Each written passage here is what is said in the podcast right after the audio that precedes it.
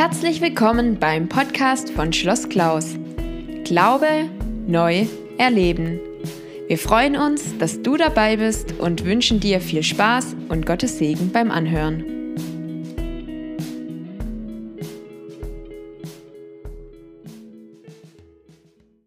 Wir sind in der Apostelgeschichte für diejenigen, die das letzte Mal nicht dabei waren.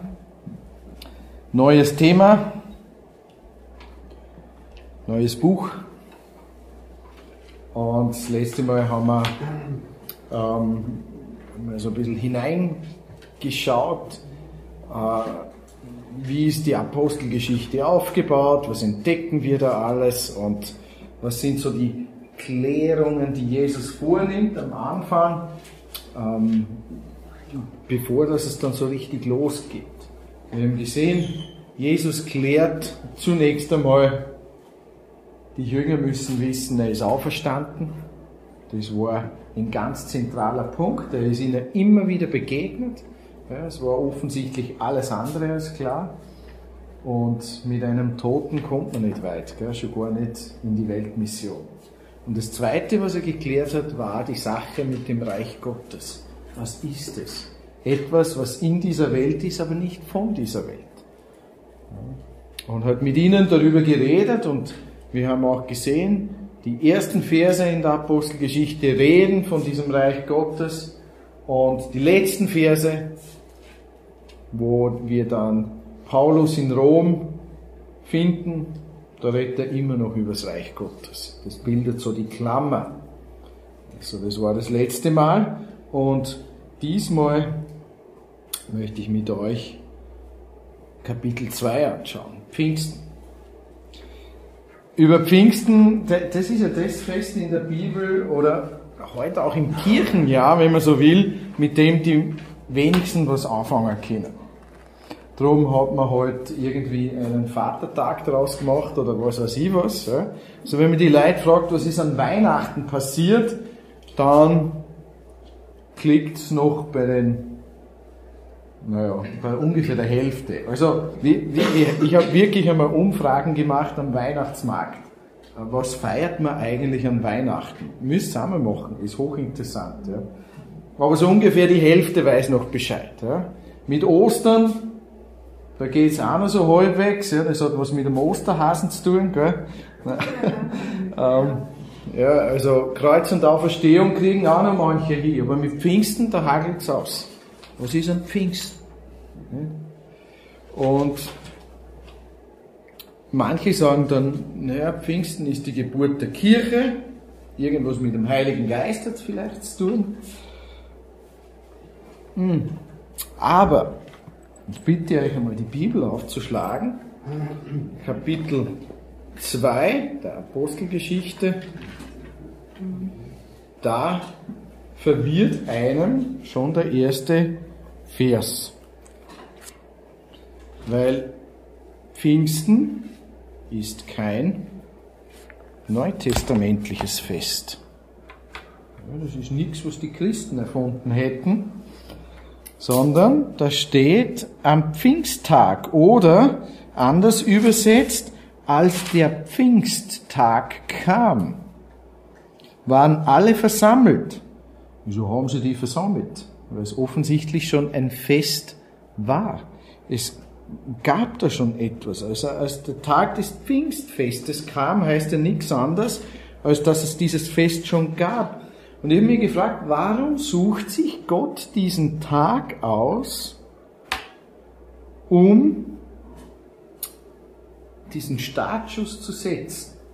Er hat ja seinen Jüngern, Jesus hatte seinen Jüngern gesagt, sie sollen in Jerusalem warten. Bis wann? bis er seinen Geist senden würde. Also wieso sucht sich Gott diesen Pfingsttag aus, um seinen Geist zu schicken? Wie hängt das zusammen? Und damit wir das besser verstehen können, werde ich heute Abend ein bisschen ausholen. Ja, nicht gar zu weit, aber im Buch Exodus wird man landen. Wir werden nicht den ganzen Exodus durchmachen, brauchen wir nicht.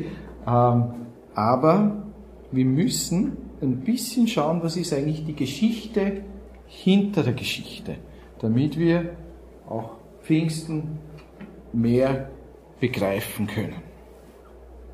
Und ich möchte einfach die ersten 13 Verse mal lesen, damit wir mal ein bisschen hineinfinden. Ich lese aus der Neues Leben Übersetzung, ähm, nicht weil sie sehr, sehr genau wäre, sondern weil sie, man kann ja gut zuhören. Es ist, ist eine flüssige Sprache. Wenn ich Bibelstudium mache, brauche ich was anderes. Ja, dann nehme ich was genaueres, aber zum Lesen geht die ganz gut. Also, als der Tag des Pfingstfestes kam, kam, waren alle versammelt. Plötzlich ertönte vom Himmel ein Brausen, wie das Rauschen eines mächtigen Sturms, und erfüllte das Haus, in dem sie versammelt war. Wir wissen, wo haben sie die Jünger öfters getroffen in Jerusalem? In einem Haus. Und zwar dort, wo sie auch das letzte Passa miteinander gefeiert haben. Ja, das Abendmahl, wo Jesus das Abendmahl eingeführt hat. Das ist irgendwo an der Südostecke in Jerusalem, wahrscheinlich im Essener Viertel. Da sind sie benannt. Eine ganze Gruppe, um die 120 Personen und warten. Und jetzt kommt ein Rauschen und erfüllt dieses Haus, wo sie versammelt sind. Dann erschien etwas, das aussah wie Flammen, die sich zerteilten, wie Feuerzungen, die sich auf jeden einzelnen von ihnen niederließen. Und alle Anwesenden wurden vom Heiligen Geist erfüllt und fingen an, in anderen Sprachen zu sprechen, wie der Heilige Geist es ihnen eingab. Damals lebten in Jerusalem gottesfürchtige Juden aus vielen verschiedenen Ländern. Und als sie das Brausen hörten, liefen sie herbei, Bestürzt hörte jeder von ihnen die Versammelten in seiner eigenen Sprache reden.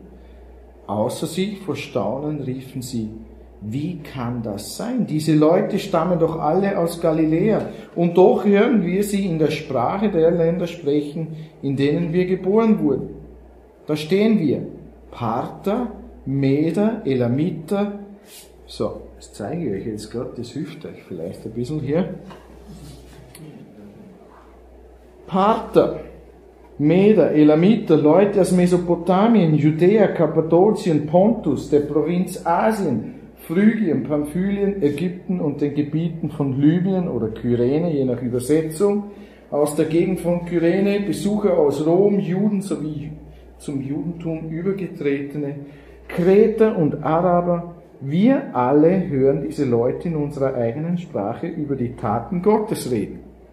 Erstaunt und verwirrt standen sie da. Was mag das bedeuten? fragten sie einander. Doch manche spotteten auch, die sind nur betrunken. Das ist alles.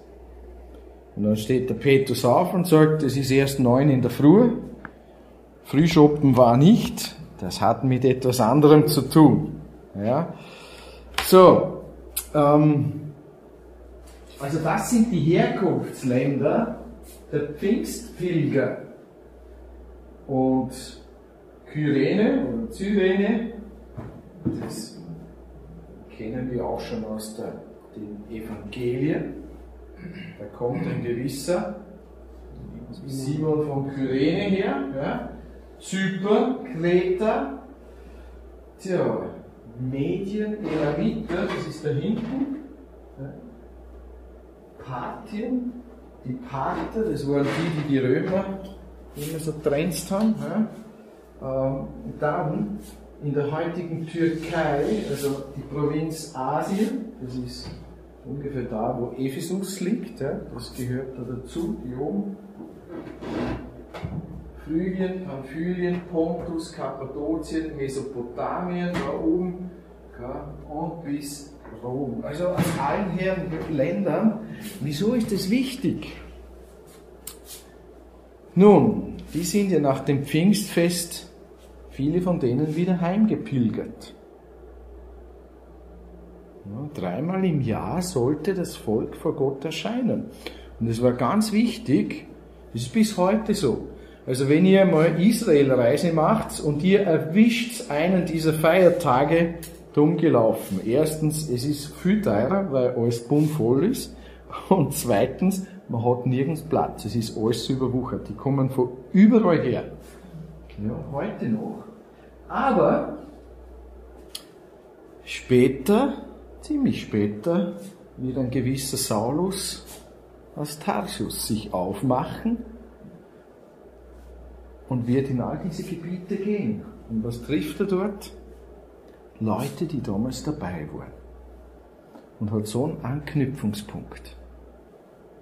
Also werden wir noch sehen, dass das auch wichtig sein wird. Gut, also Pfingsten.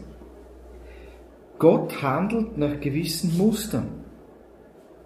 Nicht, weil er diese Muster braucht, sondern weil wir es brauchen. Ja, damit wir sein Handeln verstehen. Es ist wie so ein Rhythmus.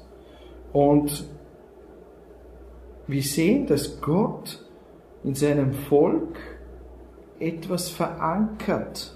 Sein Heilshandeln mit seinem Volk, das verankert er mit Festen, die er einführt. Und er sagt, es gibt gewisse Feste, die sollt ihr immer wieder feiern, damit ihr euch immer wieder daran erinnert, ähm, was ich mit euch getan habe, wie ich mit euch gehandelt habe.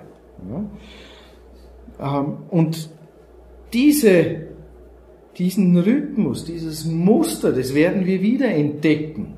Bei Jesus, also beim Volk, bei Jesus und letztlich bei uns auch. Gott handelt mit uns auch nach diesem Muster. Wir werden es noch sehen. So, 50 Tage vor Pfingsten war der Auszug aus Ägypten. Da war das erste Passa, da wo sie das Blut an die Türpfosten gestrichen haben. Das ist 50 Tage vorher passiert. Und dann, das war die, die Rettung, Passa. Und diese Geschichte ist nicht nur eine Geschichte von damals. Wann stirbt Jesus? Wann stirbt das Lamm Gottes? Genau zu der Zeit, als im Tempel die Passalämmer geschlachtet werden. Das ist ein gewisses Timing, ein gewisser Rhythmus, der immer wieder kommt. 50 Tage später ist am Sinai etwas ganz Spezielles. Und diese erste Geschichte Gottes mit seinem Volk verknüpft er mit Festen, damit sich das Volk immer wieder erinnern kann, wie Gott herausgeführt hat, errettet hat, erlöst hat. Und so wird beim Feiern auch mir und dir immer wieder klar, Gott, Gott ist mit mir auch so einen Weg gegangen. Ja, und dreimal im Jahr sagt dann Gott, soll mein Volk vor mir erscheinen. Das erste Mal und vordergründig sind das alles Erntedankfeste. Das ist interessant. In Israel feiert man eigentlich drei Erntedankfeste. Ja? Ähm, das ist nur vordergründig. Hintergründig geht es um was anderes. Das erste, wo die erste Frucht reif geworden ist, ist die Ger Ger Gerstenernte. Jetzt ist es gegangen. Das zweite Mal, wo das Volk äh, vor Gott kommen soll, ist bei der Weizenernte. Und das ist das Pfingstfest. Oder auf Hebräisch heißt es Shavuot. Ja? Das erste Fest kennen wir aus der Bibel als Passa und das Fest der ungesäuerten Brote. Ja, da wird das erste Fest gefeiert. Und das letzte Fest, das hat mit Yom Kippur und dem Posaunenfest, Rosh Hashanah, und da hängt gleich noch ein Fest dran, nämlich das Laubhüttenfest. Das ist dann im Herbst, wo die Fruchternte Gott dargebracht wird. Und das kennen wir in unserem Jahresablauf auch noch. Wir hatten erst gerade Erntedank. Ja, also das trifft ziemlich zusammen. Alle Feste sprechen auch vom Heil des Menschen, weil die Geschichte ist ja, die dahinter steckt, immer Gottes Weg mit seinen Menschen. So. Und Das war das Erste. Gott verknüpft Heilshandeln damals in Ägypten mit einem ersten Fest. Das Fest der ersten Frucht. Omer, Passa, ungesäuerte Brote. Das zweite, Pfingsten. Pfingsten ist das Sinai, Bundesschluss. Und da ist die Weizenernte und da werden zwei geflochtene Weizenbrote wurden damals im Tempel Gott dargebracht. Würde jetzt zu tief hineinführen, das mit euch zu machen, ähm, aber die geflochtenen Weizenbrote gibt es heute noch in Israel zum Pfingstfest. Und das dritte Fest ist dann das Laubhüttenfest, wo vorher zehn Bußtage sind, der wichtigste Tag im Jahr, Yom Kippur, und dann kommen acht Tage Laubhüttenfest, das fröhlichste Fest überhaupt. Ja. Da geht es um Erlösung, Fruchternte. Und was dahinter steht, ist Gottes Erlösung mit Jesus, ja. Passa und Auferstehung. Jesus ist der Erste, der auferstanden ist von den Toten. Die erste Frucht, die der Boden hergibt. Gott verknüpft dieses Handeln, damit das Volk das auch verstehen kann. Ja. Pfingsten. Bundesschluss. Bundesschluss hat offensichtlich etwas mit diesem Geist Gottes zu tun. Kommen wir noch drauf. Und dann, wir wissen, wir werden, wir gehen auf einer Ewigkeit zu. Jesus redet davon, dass er seine Braut heimholen wird. Und wo diese Bilder alle herkommen, das hat alles mit Pfingsten zu tun, werden wir gleich noch entdecken. Hm? Zu Passa beginnt alles. Auch wir brauchen diesen Moment der Rettung, des Herausgeführtwerdens, des Gerettetwerdens. Da beginnt dieser Weg. Und 50 Tage später, da geht es um das Annehmen, ja? um in Bund treten. Und das ist der Höhepunkt, auf den alles hinläuft und von dem alles wegläuft. Ja? Und am Ende ist dann das Laubhüttenfest, wo alle Ernte eingebracht wird. In der Mitte, das Interessante ist, in der Bibel sind da drei Feste und am Ende sind drei Feste und hier in der Mitte steht nur eins. Für sich. Und da weiß ich schon, das in der Mitte ist irgendwie das Wichtigste. Und Gott will uns damit lehren, dass nicht das Kreuz der Mittelpunkt der Weltgeschichte ist, sondern Pfingsten. Und das haben wir oft vergessen. So, ich habe schon gesagt, ähm, das erste Fest sind drei Feste, in der Mitte steht eins und am letzten, der letzte Zyklus sind nochmal drei Feste. Drei plus drei plus eins gibt sieben. So, und jetzt kommt mir eine Sache auf die Spur. Gott benutzt Zahlen immer wieder.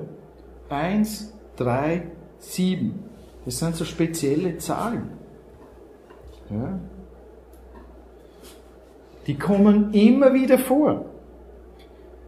Und so werden auch die Monate gezählt.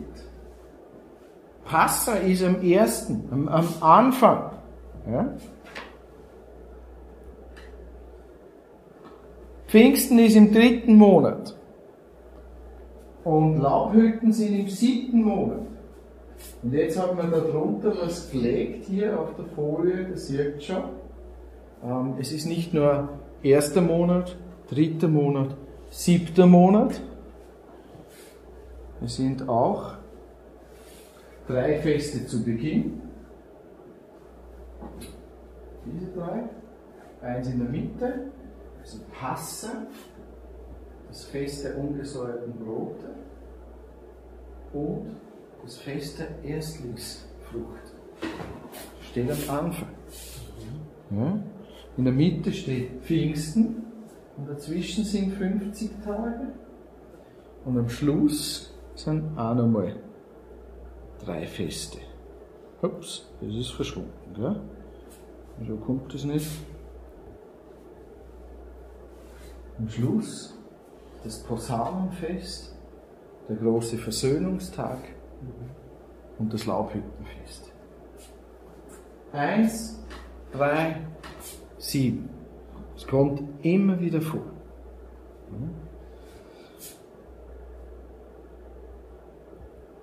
So, jetzt gehen wir da mal ein bisschen weiter. Pfingstfest oder Shavuot, das ist das Fest mit den vielen Namen. Wenn man es in der Bibel einmal ein bisschen aufmacht, entdeckt man, das ist, da gibt es ganz viele verschiedene Namen. Ja? So, wir finden es das Wochenfest und Wochenfest heißt einfach Shavuot auf Hebräisch und das heißt, das heißt irgendwie sieben. Also Sheva ist sieben und die Woche ist einfach die sieben. Ja? Und der Schabbat ist halt der siebte Tag, der erste Tag ist der Sonntag. Ja? Also nicht der siebte Tag, sondern der erste Tag. Okay, also das Wochenfest, dann heißt es das Fest der Erstlingsfrucht, ähm, weil da Weizen jetzt da ist, ab da kann man Weizen nehmen für die Speiseopfer, war vorher nicht möglich. Ja. Erntedank wird es genannt, oder das Fest des 50. Tages, und es kommt im zweiten Makkabäerbuch vor. Makkabäer ist ein apokryphes Buch im Alten Testament. Das heißt, ähm, wisst ihr, was Apokryphen sind? Ja, manche schütteln so, manche schütteln so. Ja, also das äh, waren Bücher im Alten Testament, die nicht auf Hebräisch geschrieben wurden, also meistens griechisch geschrieben, und da haben die Juden so um 90 nach Christus haben sie überlegt, was gehört eigentlich zu unserer Heiligen Schrift. Und da sind die rausgeflogen. Es gibt sie aber in der griechischen Übersetzung des Alten Testaments, da sind sie drin. Da ist eben 1. und 2. Makkabäer, Jesus Sirach, Weisheit, Tobit und all diese Bücher. In der katholischen Bibel sind es oft drin, sind es meistens drin, äh, in der Einheitsübersetzung, in den eher protestantisch geprägten Bibelübersetzungen sind sie meistens nicht drin. Es gibt Lutherbibeln, da haben sie es drin und ähm, die allermeisten anderen haben die nicht drin. Ja.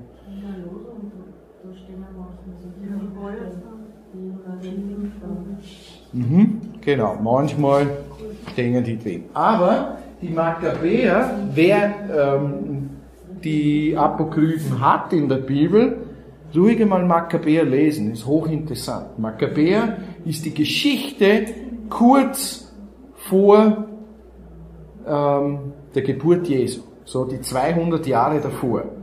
Da haben wir ein Zeitfenster in der Bibel, da gibt es keinen Propheten, gar nichts, da, da kennen wir die Geschichte nicht, aber von den Makkabäern kriegen wir was mit.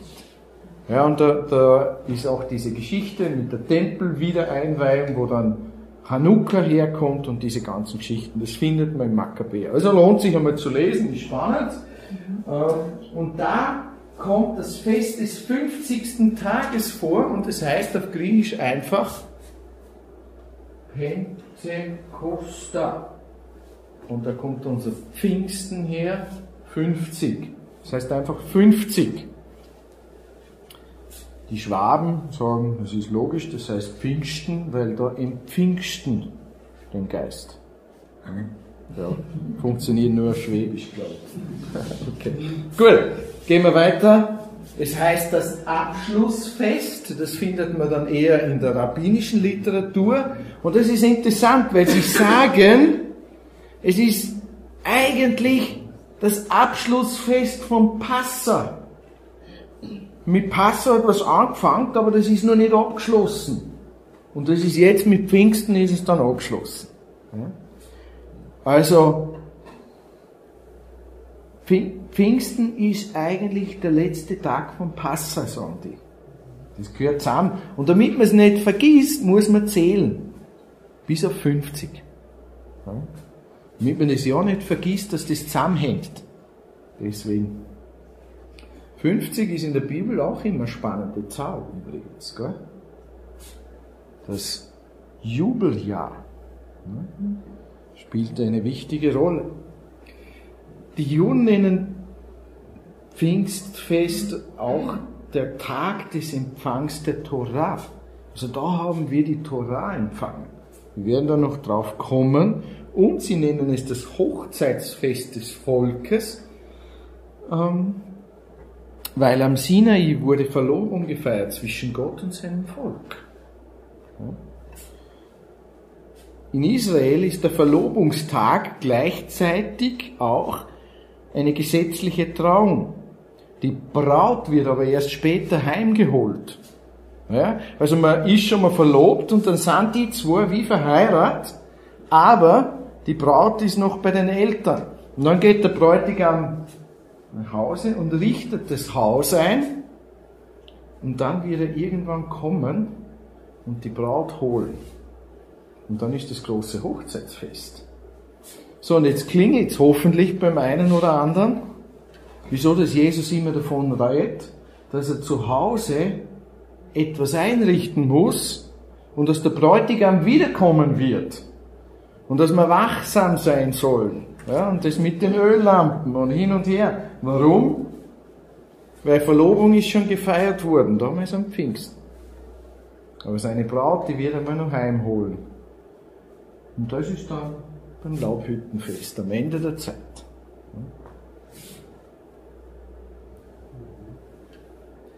Sie nennen es auch die Fest, das Fest der ersten Liebe. Ein ganz schöner Ausdruck. Und da wurde die Hochzeitsurkunde überreicht. Ja? Die Hochzeitsurkunde in Stein gehauen. Zwei Tafeln. So versteht das jüdische Volk zehn Gebote. Das ist unsere Hochzeitsurkunde. Ja, da hat Gott seine Liebe zu uns ausgedrückt. Und wie dieses Miteinander funktionieren soll. Ketuba ist die Hochzeitsurkunde. Shavuot ist Pfingstfest, ja, 50. So, okay. Also diese Ausdrücke findet man in der Bibel und in der, in der rabbinischen oder jüdischen Literatur. So, damit wir das aber noch ein bisschen verstehen, ähm, das erste Pfingsten an Sinai, der Hintergrund. Ich nehme euch jetzt einmal mit, das erste Pfingsten an Sinai. Mose berichtet nämlich sehr genaue Daten. Der sagt ganz genau, wie der Auszug lief aus äh, der, und der Aufbruch aus Ägypten. Der tut wie Tagebuch führen. Und das ist interessant, wenn man das liest, unter dem Aspekt des, des Buch Exodus. Da steht nämlich, vier Tage soll man ein Lamm genau anschauen und am 14.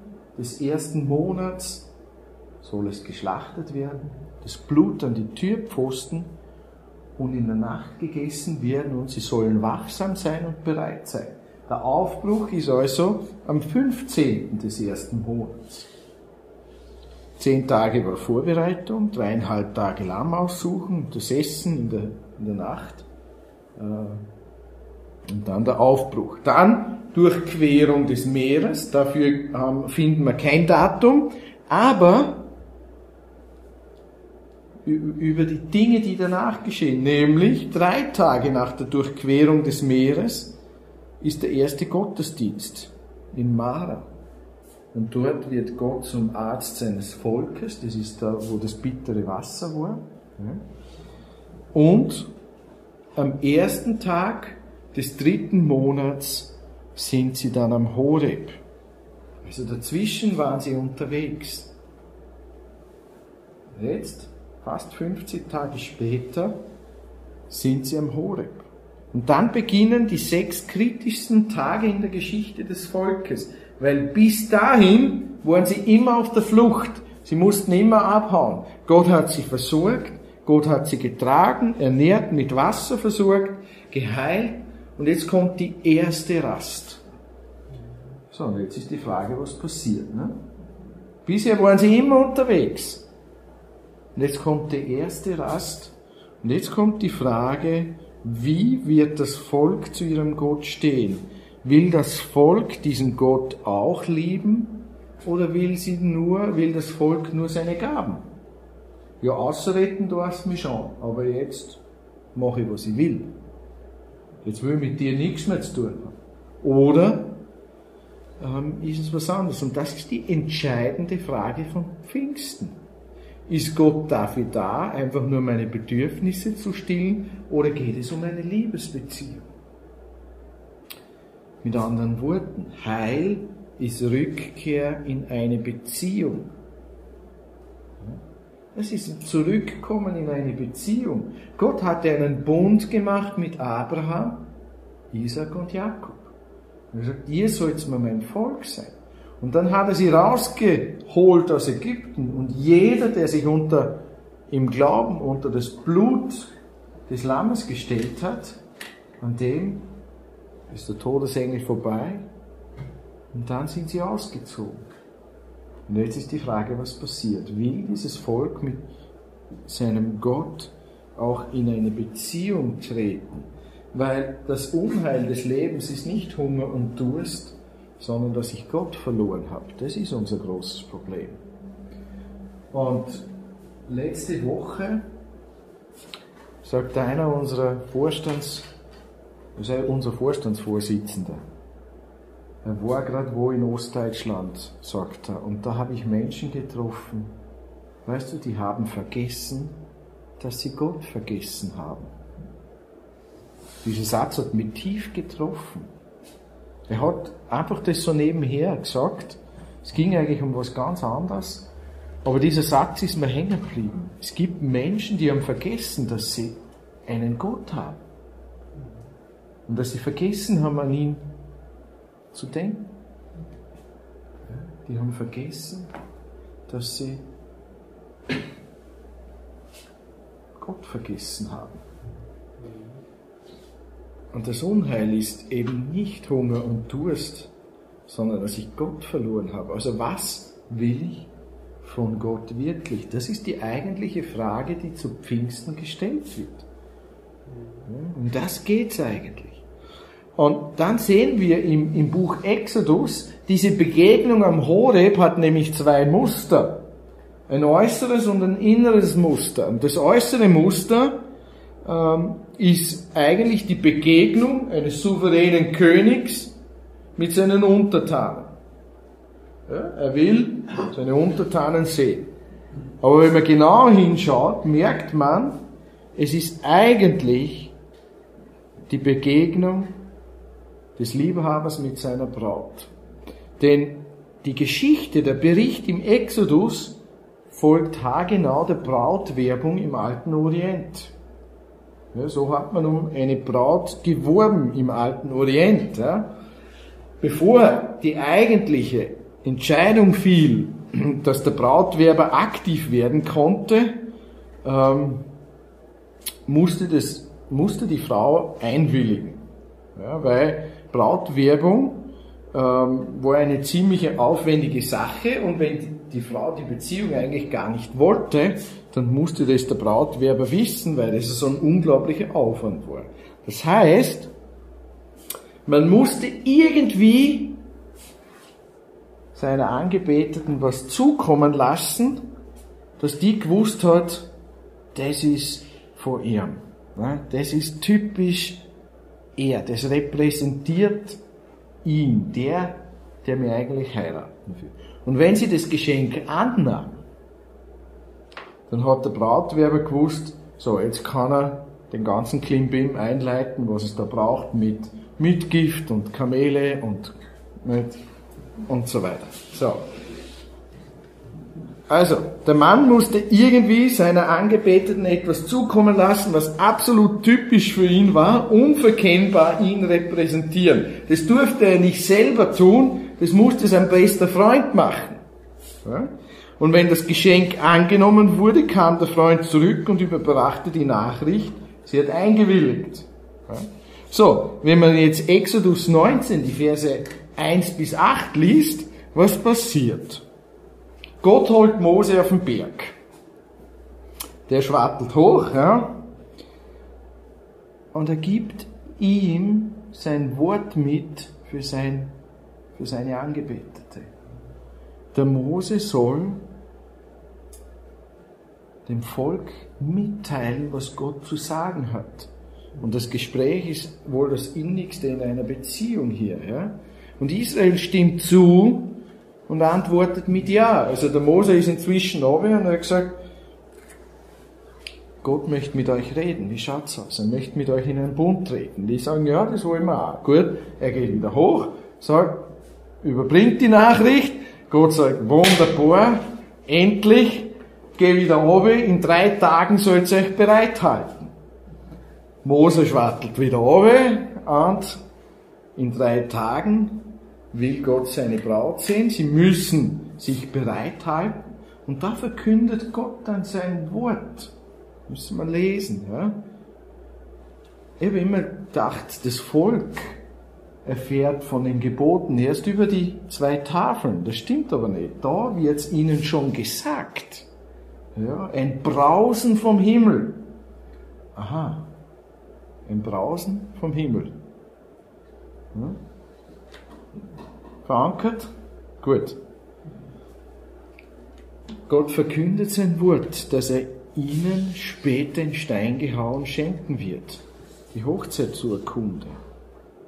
Übrigens, wenn in Israel heute ein Paar heiratet, dann stehen die unter einer Chuppah bis heute. Das ist so eine Art Baldachin, eigentlich ein Gebetsschal soll es darstellen, ist ziemlich groß heute, ja.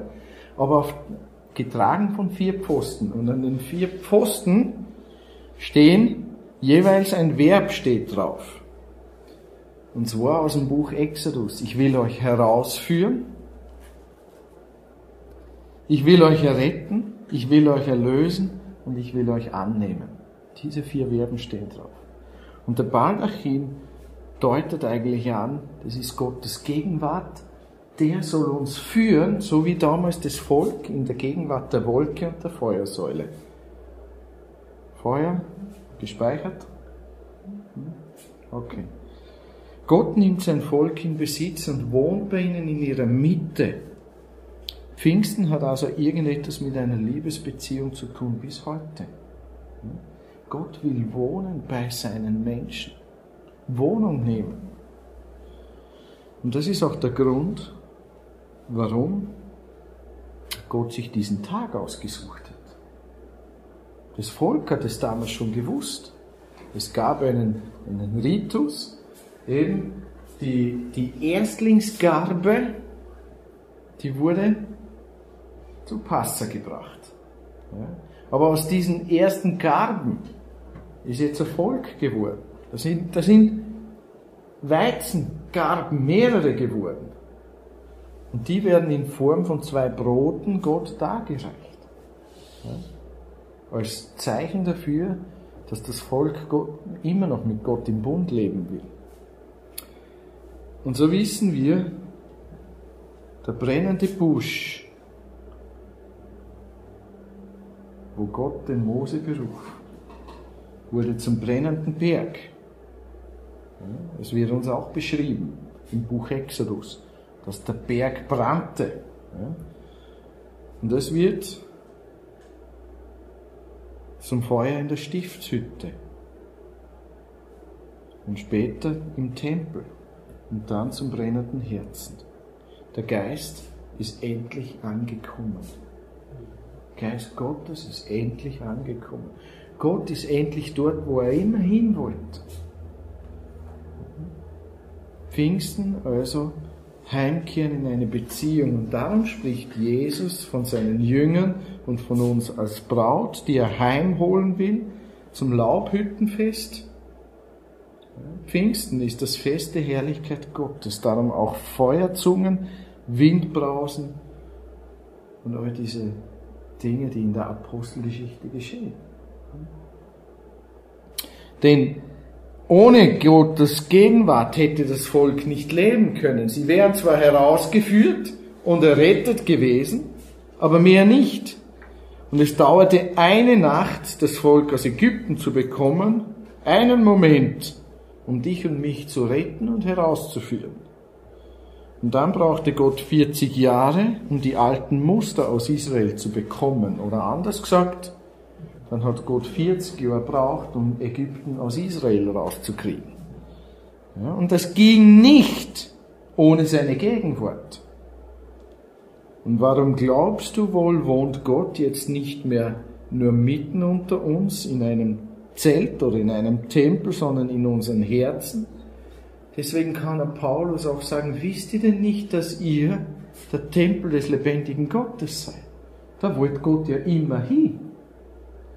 Nun, weil es seine Gegenwart in uns braucht, um uns zu erlösen und von den alten Verhaltensmustern. Er will uns verändern wie in das Bild seines Sohnes. Pfingsten heißt, dass ich mir das immer wieder klar mache. Gott lebt in mir. Christus in uns. Ich kann nicht als neuer Mensch leben, als Christ leben, das kann nur Christus. Er lebt in uns. Und das ist dann die Hoffnung der Herrlichkeit. Und deswegen lesen wir in Kolosser 2, Vers 6 auch so, wie er Christus den Herrn angenommen hat, im Glauben, so wandelt nun auch in ihm. Und wie haben wir Christus angenommen? Wie war das damals in Ägypten? Sie mussten vertrauen, sie mussten glauben, dass das Blut reicht. Das war ein Glaubensakt. Und dann hat sie Gott herausgeführt. Und wie konnten sie unterwegs sein und das Land einnehmen? Das war genauso ein Glaubensschritt. Das war also genau dasselbe.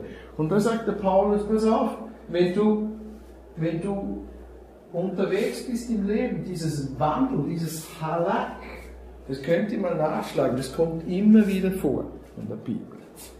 Ja einen Weg gehen, unterwegs sein. Das ist das Bild, das die Bibel dafür braucht, wenn man mit Gott lebt. Ja, und deswegen geht man entweder den richtigen Weg, den, den Halak mit Gott, oder man muss umkehren, wenn man auf einem falschen Weg ist. Ja? Und mit ihm unterwegs ist. So, jetzt ja, nur ganz kurz. Das sind die Bilder, die sich zu Pfingsten einprägen.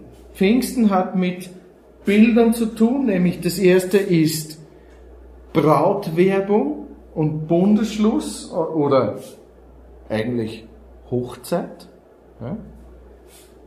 Ähm, das zweite ist Heimkehren in eine Beziehung und zu Pfingsten wird heute in Israel noch heute immer das Buch Ruth gelesen. Das ist interessant. Die Moabiterin, wann kam sie an in Bethlehem? Bethlehem heißt Brothausen. Hm? So, wann kam sie an in Bethlehem? Zur Gerstenernte. Gerstenernte, die erste Ernte ist bei Passa. Sie kam zu Passa an. Wann wurde sie zur Braut? Bei der Weizenernte. Und wann ist die Weizenernte? Zu Pfingsten. Deswegen wird bis heute in Israel am Pfingstfest das Buch Ruth gelesen. Und das Bild der Ernte prägt sich ein. Und das ist wichtig auch für uns. Deswegen redet Jesus auch davon, dass er Erntehelfer braucht. Leute, die die Ernte einbringen. Es sind tiefe Bilder, die immer wieder vorkommen in der Bibel, damit sie sich uns einprägen.